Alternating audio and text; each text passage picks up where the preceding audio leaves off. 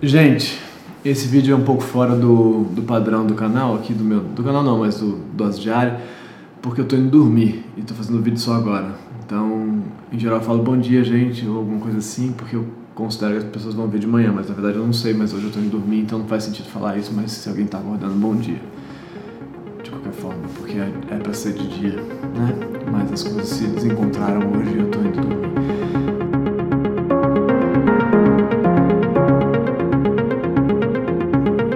Pensei numa coisa que eu queria falar faz muito tempo que eu queria fazer um vídeo sobre solidão. Já fiz alguns. Na verdade eu fiz, eu acho que alguns, já falei sobre isso. E eu gravei outro dia um vídeo sobre solidão. Tipo, me preparei, fiz um roteiro. No geral não faço roteiro, mas nesse dia eu fiz um roteiro. E gravei o vídeo, depois assisti o vídeo e me achei muito chato. E falei, cara, não, não dá pra. tô chato. Bom.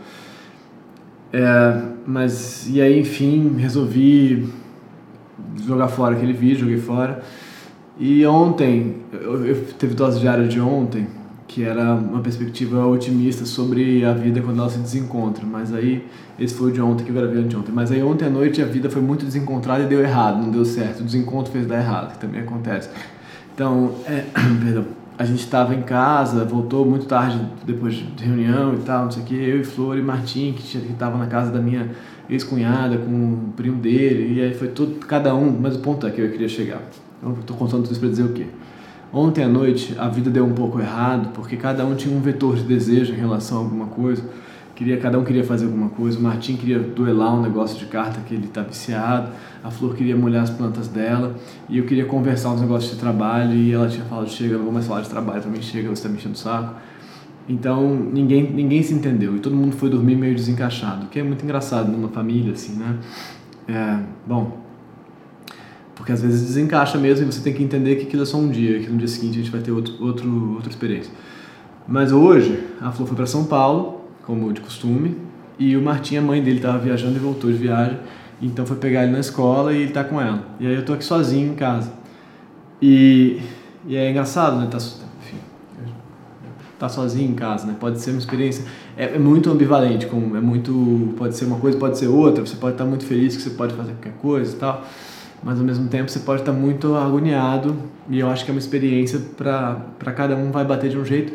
E acho que fatalmente o lance da solidão hoje em dia pra gente é uma experiência muito forte, assim, que a gente está vivendo por estar tão sozinho, todo mundo enfiado na sua própria vida e mesmo tendo outras pessoas perto pela experiência de não conseguir trocar sinceramente com essas outras pessoas, por estar construindo uma certa face, uma certa até com os respectivos cônjuges e tal, de gente que não que não se sente sendo honesto, o que é muito triste, mas realmente acontece com muita com muita frequência. E então resolvi falar, fazer esse vídeo para falar sobre uma coisa que eu queria falar no, nesse outro vídeo que eu fiz sobre a solidão, que é uma coisa assim que é o seguinte, é, ver se faz sentido o, a gente poderia ser definido a nossa experiência na vida por uma relação de sujeito-objeto, assim. É um negócio meio psicanálise, meio filosofia, mas é meio isso, assim.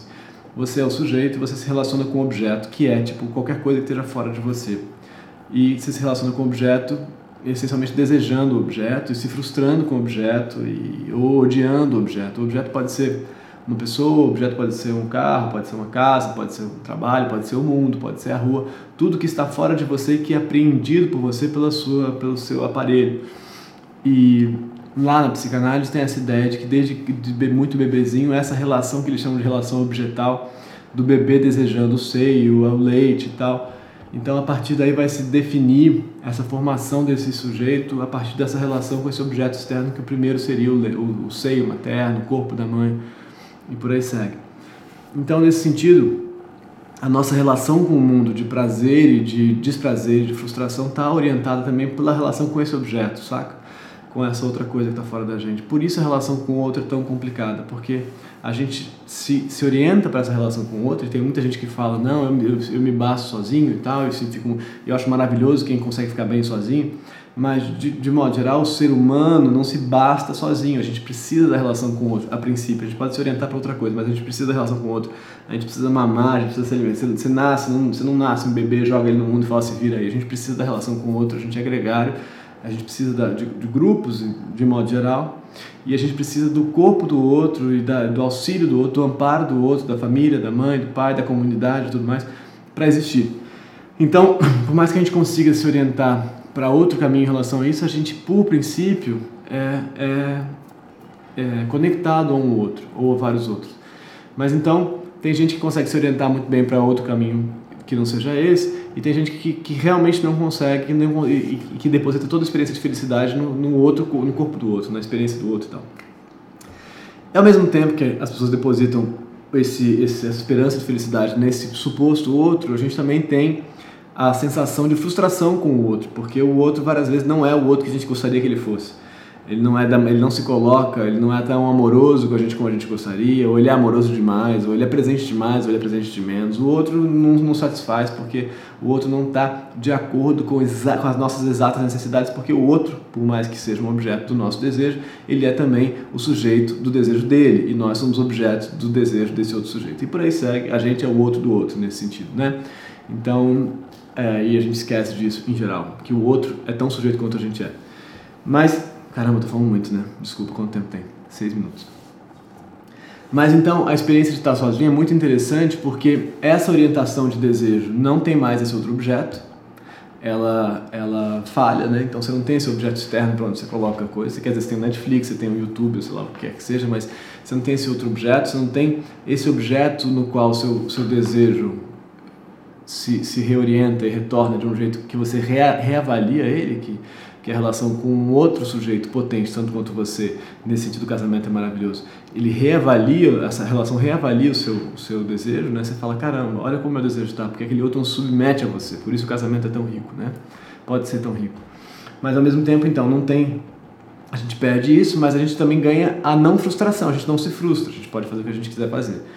Só que isso tem o, o problema que é, é essa circularidade da libido, do desejo, fica fechado na gente mesmo, né? E por mais que a gente pense, então se não tem objeto, acabou. Então a gente está encerrado na gente mesmo. Aí que tem a coisa que é muito maravilhosa, na minha opinião, que é não tem objeto externo, mas tem objeto interno que a gente produz, que é a nossa própria fantasia. Então estar sozinho pode ser muito maravilhoso se a sua produção de fantasia, de imaginação, de de autoimagem deslocada de você mesmo, do futuro, do que eu quero fazer, do, da minha experiência de estar em mim e de, de, de, imaginar a mim mesmo, ela pode ser muito prazerosa ou ela, ela, ela pode ser terrível. Eu, por exemplo, que tinha uma experiência muito fóbica, ficar sozinho para mim era muito terrível, era, tá, era, era ter fobia, era achar que eu ia morrer, era ter pânico e tal, era muito terrível para mim. Então, eu tinha necessidade do outro. Hoje em dia eu não tenho mais isso, que é muito maravilhoso, porque eu não estou com outra pessoa por necessidade, eu estou por escolha. Eu estou porque aquela relação me faz aprender sobre o meu desejo. Mas muita gente tem essa experiência da solidão porque essa, essa orientação da, da libido de si mesmo não encontra bons objetos sobre si mesmo, entende? Então, essa imagem de você mesmo que você projeta no seu, na sua circularidade de imagem é terrível muitas vezes. E por isso a solidão faz sofrer tanto. Porque esse outro com quem você está enquanto você está sozinho é terrível, que é você mesmo, entendeu?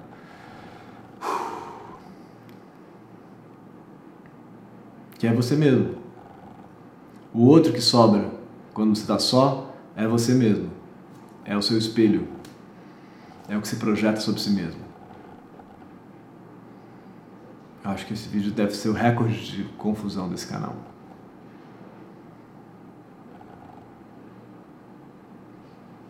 Até amanhã, gente. Obrigado. Amanhã eu vou ser mais razoável, vou ser mais, mais concentrado. Eu vou assistir aqui de novo. Se tiver muito estranho, eu faço outro. Beijo, bom dia, até amanhã. Gente, eu assisti o vídeo, ele tá realmente muito confuso. Eu peço desculpas, mas eu acho que vai ser isso mesmo, porque eu, eu, eu, assim, eu tento pensar que isso aqui que a gente está fazendo é construir, construir uma relação, né? Então, às vezes na relação a gente tem que lidar com momentos de confusão do outro, né? No caso eu. Até amanhã. Tchau, obrigado.